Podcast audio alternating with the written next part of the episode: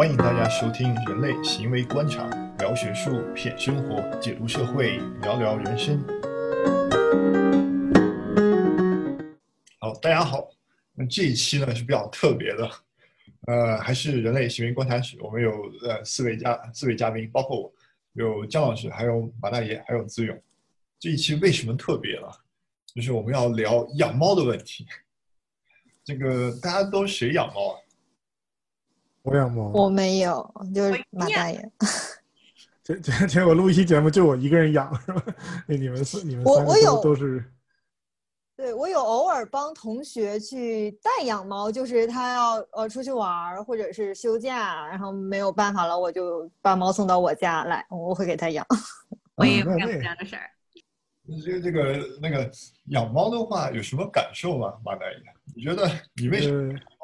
这个其实其实我以前也是云养猫的一员，那原来也是因为呃二零一几年是吧，大概就开始在网上看各种各样的这个，当时也是刚开刚出现所谓的这个萌宠自媒体，对吧？微博上很多人开始发这个东西，当时就觉得很有意思，对吧？这个猫这个确实形象很可爱。我印象里最深的是最开始上道看到一个视频，当时是那个啊拍的那个岁数很小的那个苏格兰折耳猫的。啊，那个、那个、那个样子就很可爱，但是后来知道说折耳猫其实很惨，对吧？它的很多遗传病啊基因，嗯嗯，对，所以其实不太适合去去养。但是当时觉得很可爱，很有意思，所以就不自觉的开始去去去关注这个事儿。那后来到了二零一六年的时候，当时就看到那个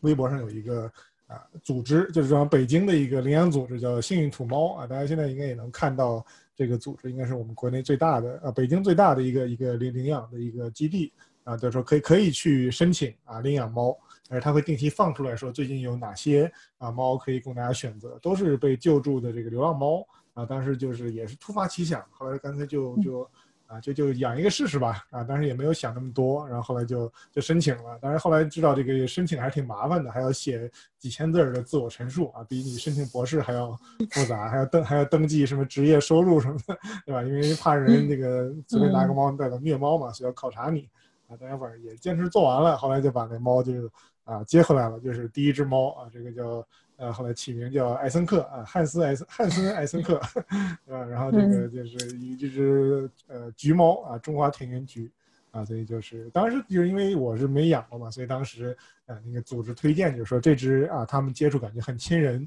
啊，就是比较适合新手去养啊，所以就。就带回家去养了啊！结果后来过了几个月呢，就是正好有一个微博网友啊说他们那边单位那边啊说下暴雨，然后说发现一只小黑猫啊，刚出生一两周的，然后就就是说你要不要这个也也接回去？后来我说行吧，我感觉养了以后发现其实养猫真的不是一个特别费精力的事儿啊。猫其实它不像狗啊，你每天需要遛。嗯，嗯，猫猫其实一个它它白天大部分时间在睡觉啊，你只要给备好食物，备好水。然后定期铲屎啊，基本就可以，所以感觉再养个也不是事儿啊，所以就就就又啊就把那个小猫也接回来了。当时是很小啊，跟一跟基本上巴掌那么大，可能刚出生一周左右的啊，一只全黑的一只小猫啊，起名叫啊莱昂费斯汀格啊，就是另外一个 心理学家的名字啊。对对，然后这是第二只，然后后来就是养了两只呢，又觉得一发不可收拾，然后来啊转年过去呢，又一只北大的长春园有一只原猫啊，这个。啊，一个特别胖的一个大黑猫，说被被人投诉了，因为老串宿舍，然后也也也不行了。然后后来有人跟微博人跟我联系，然后把这个大猫也接回来了啊，就变成三只猫啊。那个猫起名叫威廉詹姆斯啊，这三只猫啊。对，但是后来那个威廉詹姆斯后来去世了，他那个前几两年因为呃慢性病，后来就突然就去世了，所以现在就是还剩两只猫啊，就每天也是。嗯，但是猫猫，我是觉得这个呃猫这个生物还是啊，说实话呢，就是如果拿我们心理学来讲，就是应该是典型的叫做回避型的依恋，对吧？狗是一个很典型的安全型的依恋，它可以跟你很亲密的去回应你啊，跟你玩啊，表现的特别亲。但猫是一个特别高冷的生物，对吧？甚至是我的那些猫呢，就是我去靠近它会跑，或者摸它它会躲啊，不行我摸它。但另一方面呢，为什么知道它还是爱我的呢？因为比如说我在这个屋子。啊，我现在录节目，我的猫就趴在我旁边啊，一米左右的距离啊，在地上就在趴着那睡觉。然后我那个上上学期上网课的时候，我们那个呃后边放一个 它的篮子，猫就趴在后面睡。我在前面讲，然后摄像头把猫也能拍到。然后很多同学说这就猫助教，每节课都会出个 出个镜啊，那其实就是就是趴在那睡觉，对吧？但是我如果我更靠近它，它就会跑掉，它就是它会保持一个它觉得合适的距离，但是我换到别的屋子，它会跟过去，然后又会离你大概啊一米的距离在那待着，所以很有意思啊。这个行为模式其实特别像我们说的很多的这种啊比较纠结的这种依恋类型，对吧？它不愿意特别的亲，但又不愿意啊真正的离开你啊，这种很有意思。这是我我的一点一点经验，当然不，当然不知道姜老师你在把那些猫临时养寄养的时候有没有类似的感觉？我会觉得，嗯，猫咪好无情，就是，呃，它不会像狗狗对主人有那么强的依恋，好像我养了它，就是它主人走了，它它就把我家当成了它的它的家，就各种就特别习惯，特别舒适，自己怎么舒服怎么来。然后它主人来接它的时候呢，它也没有觉得好像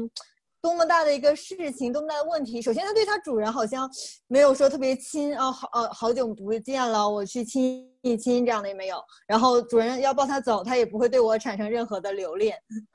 所以我觉得好像我们对猫的这这些感情都是我们自己好一厢情愿、个人投射这样。然后对于它无所谓，只是有一个人给我铲屎，然后喂我这样。对这个一方面我是我是同意的，就是很多时候我们看到的很多，尤其如果是云养猫的话，网上很多我们看到很多的这个啊猫咪自媒体发的这些视频啊照片，比如他会自己讲一个故事啊，今天这猫又怎么怎么样了，对吧？跟他有一个什么互动？但确实很多是投射出来的。那你真养猫就知道，其实不是不是那个样子，或者他那个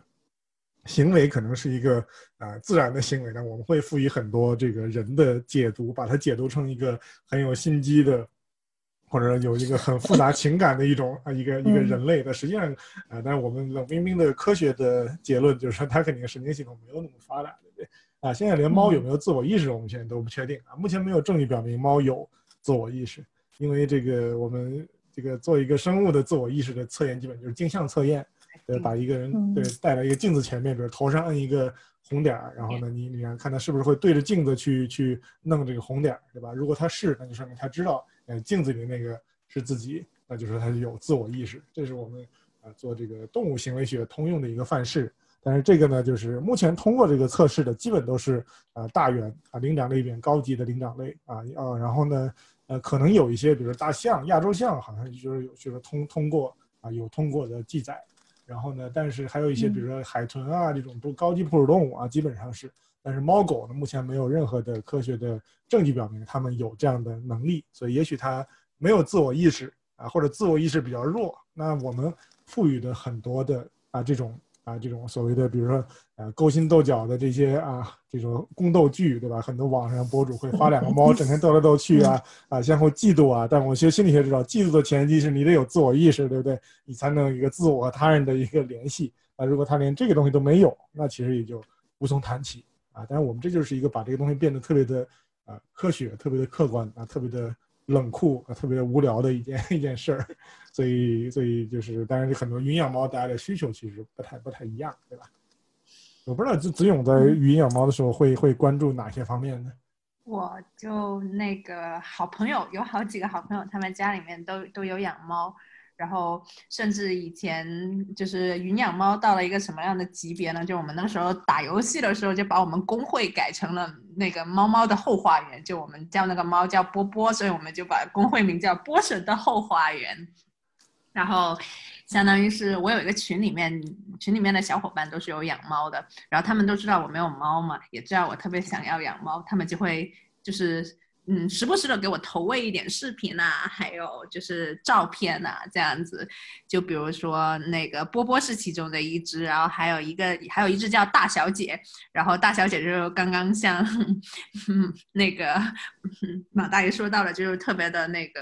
avoidance，然后。嗯，谁对它特别好，或谁想摸它，它就越不鸟谁。然后去喂它给吃东西的时候的话，就心情好的时候来吃一点什么的。然后就每一天看着大小小姐发脾气什么之类的。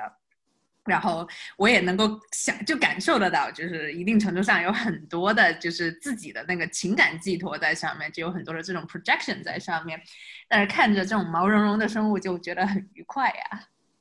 对这个，但某种程度上其实也是猫的一个进化策略，对吧？最早的这个猫科动物可能在自然界可能不是这个样子，但实际上现在的猫的这个，呃，不管是这个，当然品种猫它是一个人工的选育的结果，当然即使是我们的所谓的土猫啊，这种田园猫啊，它也是有一个经过长期的自然选择以后呢，它的很多的特征其实已经适应了和人的这种啊这种或者有助于帮助它建立这种人的这种情感联系。比如说，有人研究过说猫的这个形象，对吧？特别圆的一个脑袋，眼睛很大啊，对吧？这个形象其实很像我们人类婴儿的一个一个样子，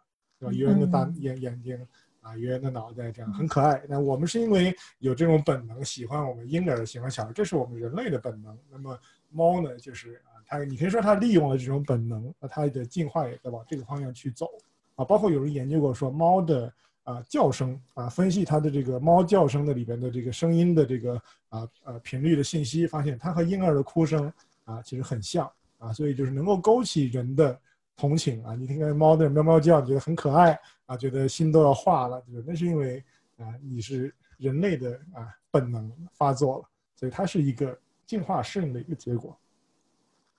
哎，马大爷，我有一个问题哈，就是你在养猫的过程中，你有没有觉得就是？啊，你养的猫和你的某些这种性格呀，或者是行为，就是有有有相像的地方。我我我自己养过小狗，然后我养的，我就会觉得那个狗会跟我的性格或者行为就有点像，就比较鲁莽的那种。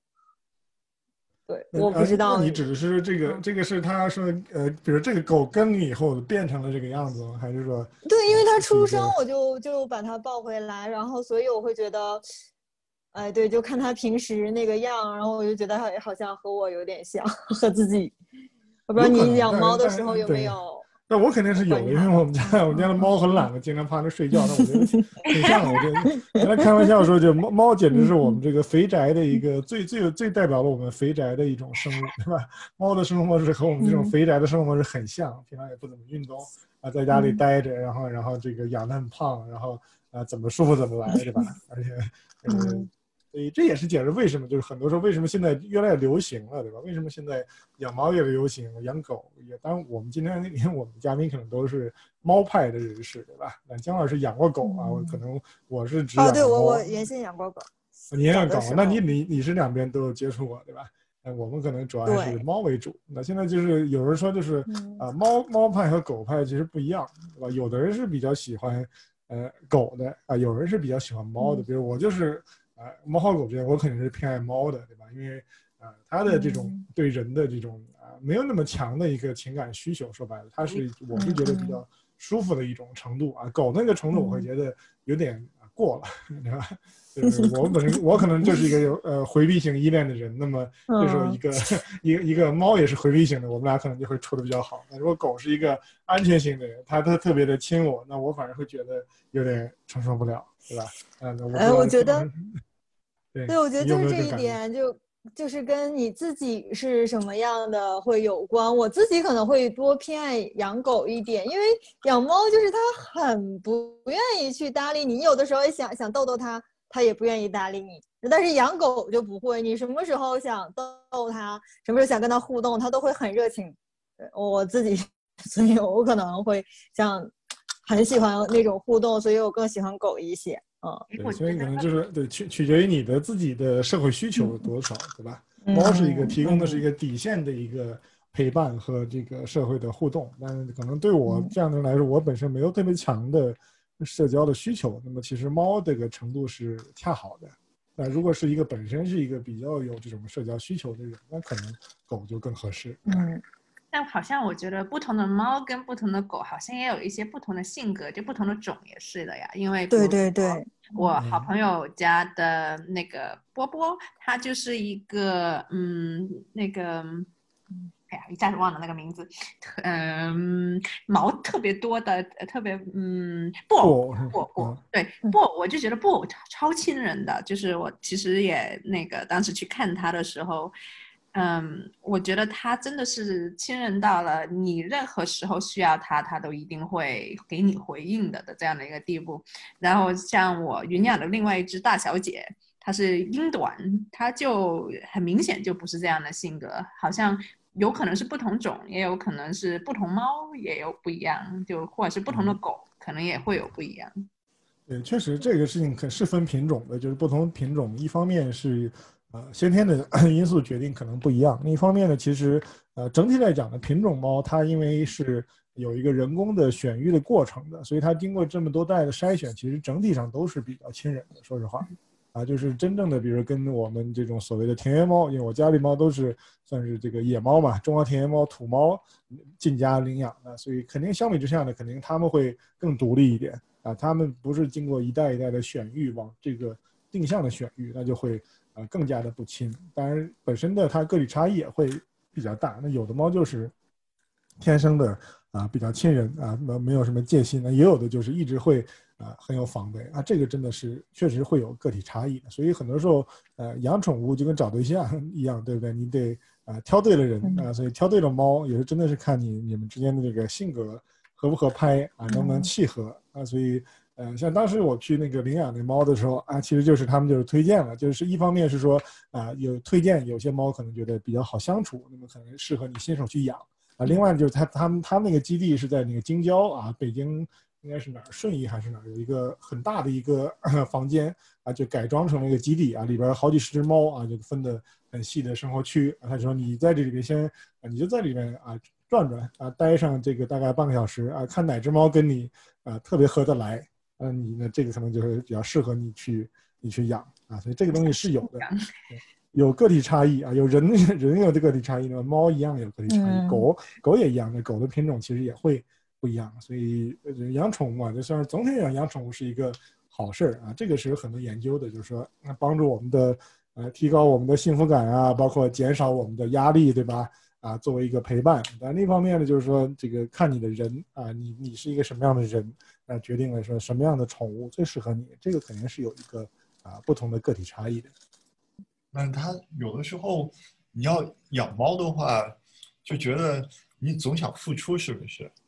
那是不是那个养猫的人就是有一种付出型的一种人格？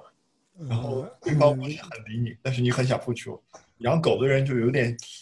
有点像你想做狗的主人，狗的上帝，然后希望有人来跟随你这样。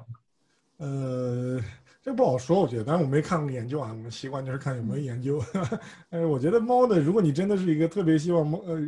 跟宠物有深度互动的，刚才姜老师说的话，那你可能觉得猫就会其实不太合适，因为猫它能提供给你的互动就是比较有限的，说实话。啊，我们在网上看的那些自媒体上发那些东西，都是精挑细选的。他一天拍了多少段视频，拍了多少张照片啊，最后才给你看到那些东西。其实真真正的猫一天大概十六到十八个小时在睡觉的，它跟你根本就没有什么太多的互动。但是如果说你的期望真的很啊是比较强的互动的话，那么其实不太适合养猫，说实话。啊，它可能更更更是还是说得得就跟找对象嘛找对了人的你找宠物一样，得找对了宠物，那才能够啊有一个比较好的效果。当然，云云养云养宠这个事儿倒是啊，也许是一个啊这个新的趋势，对吧？其实现在啊，就我们就说国内的这个宠物自媒体这块，其实这些年也非常的火爆啊，包括这个视频的这个。啊，微博的 B 站呢，其实很火啊，有很多都大 V 几百上千万粉丝都有。那这个事儿其实背后也许能够反映出一些社会的一些一些现象，就为什么我们大家都会啊愿意开始去去追求这个东西了，对吧？虽然没有自己养，但是至少通过啊网络的方式啊，把它作为一个自己的啊缓解压力啊，或者说啊作为一个消遣的方式，那是不是啊会有一点这方面的东西呢？就这个扯得有点远，但是我想起了之前不是说环境心理学的那一期，就是说相当于是缓解压力，是如果你没有办法亲身到那个森林里面或者是自然里面的话，你看一下这一方面的那个纪录片啊或者什么的话，也可以，嗯，有降低压力的这个感觉。那我觉得对我来说，就是我现在处于一个。非常动荡，经常会到处搬家的一个地方，所以我觉得我没有能力很好的去照顾宠物，所以对我来说就是一个嗯投放情感的一个方式，就是相当于是去看所谓的云养这样的一个方式，去达到某一些嗯一定程度上面的互动吧。对，而且而且云养的好，你把宠物养猫最最最让人开心的部分你都体验到了，那些 那些不开心的部分，比如说每天要铲屎啊，或者它到处乱尿啊，你都不需要不需要去经历这些东西，对吧？所以它是一个性价比很高的一件事儿。啊，猫生病你还去去带去看病，狗的话你得每天去去遛狗，对吧？遛遛狗，嗯，对吧？但但是好像说研究发现说，养狗的人身体比较好，好像是因为这个遛狗带来的一个 运动。对啊，养猫的人本来就是肥宅，然后猫也不会跟你跟你有太多的动，那结果就会啊越来越胖。那养狗的就是有这样一个效果。哎，他们好像有人说，就是说你要养宠物啊，不管是猫还是狗，会对你就是未来就是对家人啊，因为你会把宠物当成你家庭的一员，有的时候你就会每天跟它相处，然后学会怎么跟另一个生物相处，而且你还会学怎么照顾另一个生物。然后，如果你将来有孩子的话，你也会更好的去照顾。啊，有些人基本上还有那种就是刚生了孩子，同时领一个宠物，这样相当于就是有两个孩子这样子。嗯，哦，我是说，好像在中国，就是这种呃怀孕生孩子和养宠物，往往在在好多人的意识中，尤其是老一辈儿的人，都是相冲突的。他们就会觉得，呃，宠物身上啊，你虽然给它打过疫苗、做过除虫，它也会觉得有细菌，甚至都觉得毛发可能是对孕妇、对小 baby 不太好的事情。呃，对，是这样的，这个是是有时候有时候他自己本身嗯养这个东西，但是一旦遇到怀孕的时候，就需要做一个决断，对吧？要孩子不能要猫，对，这必须得送走的。这个是确实很多，但是也有也有那种能够家里比较理解的，他这个东西是嗯呃医学上是完全可以回避掉风险的。嗯嗯嗯应该没有那么大的风险。而且呢，刚才腾叔还说，这个小孩子如果成长过程中有这样一个伙伴，其实是一个很好。从这个发展心理学的角度来说，呃，本身的对于孩子的这个社会社会性的发育，其实是一个好事儿。啊，有一个陪伴，因为我们现在很多就尤其独生子女的话，从小一根独苗，对吧？很多研究其实发现说，独生子女的一个比较大的一个问题，其实就是因为缺乏啊兄弟姐妹啊与他维持一个社会的互动啊，所以导致他的 social 的啊这种发展呢，会相对来说会比非独生子女会会差一点。虽然我们现在啊放开二胎了，很多时候可以多生了，但是因为种种原因，其实生育率没有那么高。那其实养养一个宠物，从小就有一个啊陪伴啊，这个其实我觉得倒真的是一个对孩子的发展也是一个好事儿。当然不能因为这个功利的原因就养猫，但是我觉得这是一个它带来的一个。啊，一个一个好处，网上也能看过一些视频，对吧？就是那种传播很广的视频，说这个小猫或者小狗啊，就是变成也跟这个小孩子也变得很亲啊，甚至比如说出出门的时候遇到了一些危险的时候，会挺身而出，对吧？旁边跑一个野狗，然后这小猫就去啊跟那个野野狗搏斗，把那狗啊赶走，对吧？它会建立起一种双向的一种啊关系，它我觉得这个是肯定是有好处的啊，它是一个。呃，虽然不能完全代替一个真正的人的啊这种双向的互动，但确实是肯定是一定程度上啊是有一个有一个额外的好处的。哦，突然想起来，好像之前是不是就是有可能是在国外吧，就是关于还有一些关于就是动物心理学，就不是这么呃脑小大脑啊神经这一方面的研究，但是好像最近就不是特别多了。呃，关于这一对块，动物心理学还还是挺多，这个一直是有的，因为是、嗯呃比较心理学最开始呃就是很经典的啊嗯，动物行为学和比较心理学都算是相关的学科啊，一直有在做，嗯但是猫狗猫可能不太好做，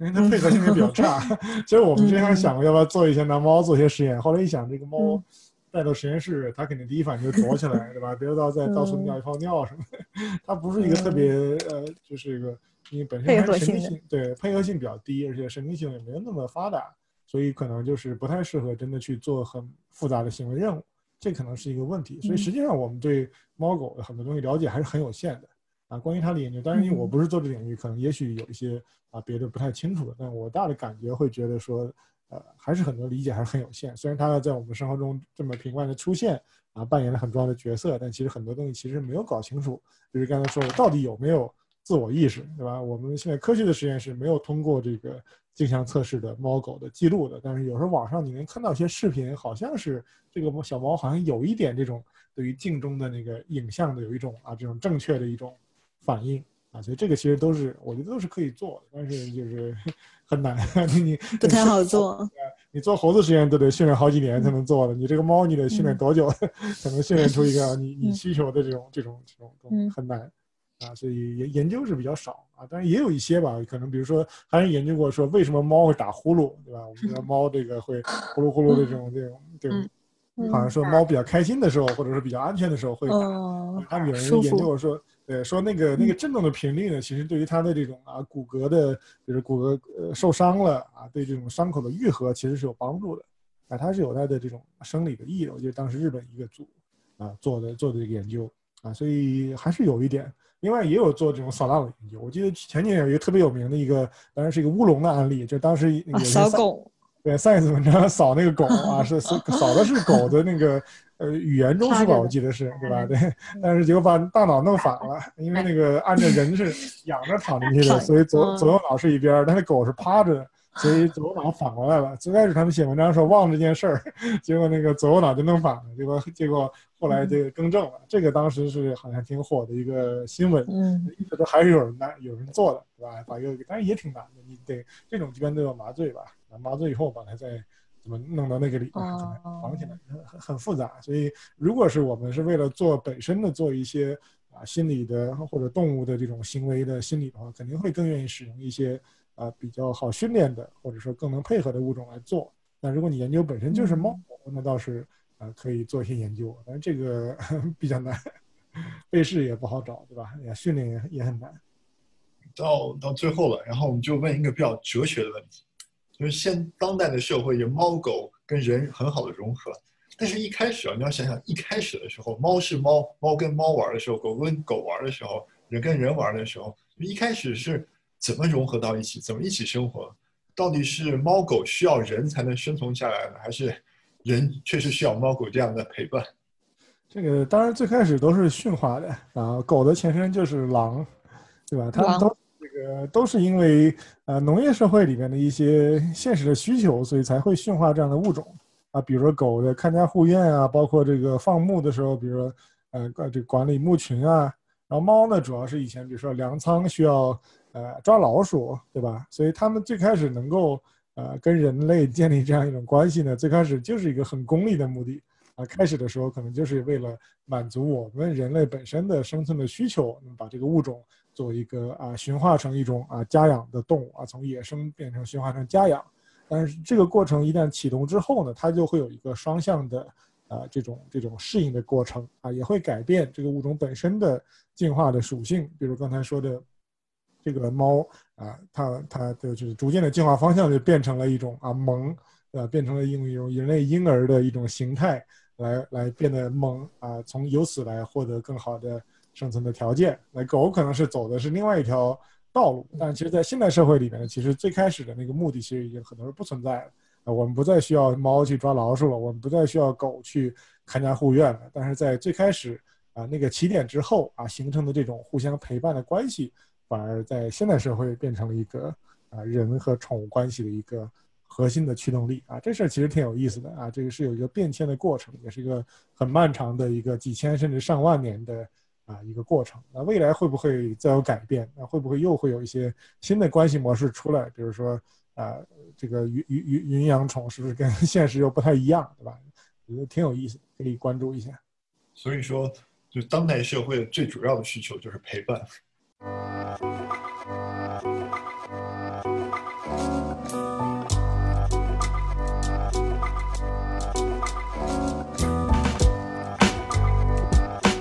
谢谢大家收听，有兴趣的话可以继续关注我们的公众号，还有喜马拉雅上面的相关频道，请您多支持、多转发哦，谢谢。